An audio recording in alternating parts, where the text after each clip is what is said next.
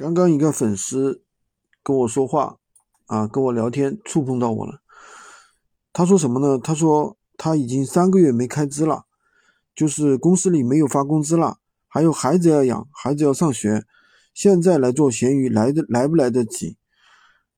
哎呀，这个怎么说呢？其实这就是普通人的一个心态，就是当主业。对吧？主业没有不行了，主业啊出现问题了，才去想我要不要有一个副业。其实副业的话，并不是说跟主业相冲突的，跟主业不冲突。其实绝大部分人都是需要副业的，为什么呢？因为绝大部分人其实在工作上都不可能做得非常非常的优秀。如果说你在工作上真的是非常非常优秀，能够成为一个专业的人才，或者说能够成为一个领导，能在主业上拿到大的结果，那你就专心做主业，对不对？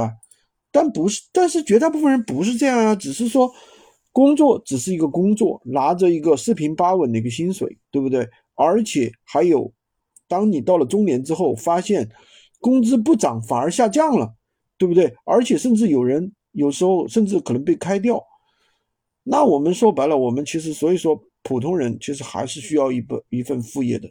其实说的难听点，就是一个人打两份工，对不对？延长自己的工作时间。但现在上实际上其实也是很正常的一个情况。你看我们家附近的那个通用汽车厂，他们现在的那个员工，就是下班之后，然后再去找第二份工呀？为什么呀？因为上班时间。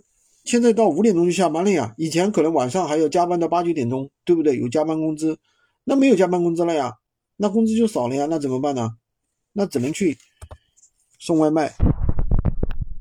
所以副业应该是人的一个常态，不要主业出现危机了再来想到副业。今天就跟大家讲这么多，喜欢军哥的可以关注我，订阅我的专辑，当然也可以加我的微，在我头像旁边获取闲鱼快速上手笔记。